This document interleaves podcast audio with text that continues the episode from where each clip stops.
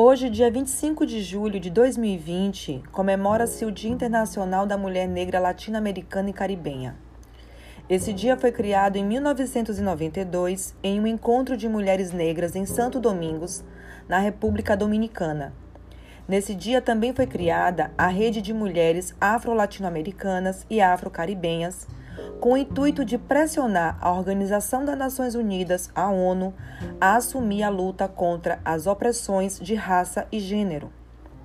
Em 2014, o dia 25 de julho foi instituído no Brasil como Dia Nacional de Teresa de Benguela e da Mulher Negra, pela então presidenta da República, Dilma Rousseff, a qual sancionou a Lei 12.987, de 25 de julho de 2014. No projeto de criação deste dia, Teresa é afirmada como um exemplo que serve de espelho para as mulheres negras que continuam a lutar contra um contexto adverso e discriminatório.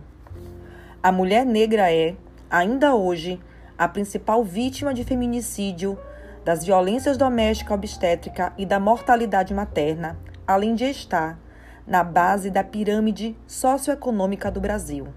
Aqui é Karina Quintão, no Família no Ar.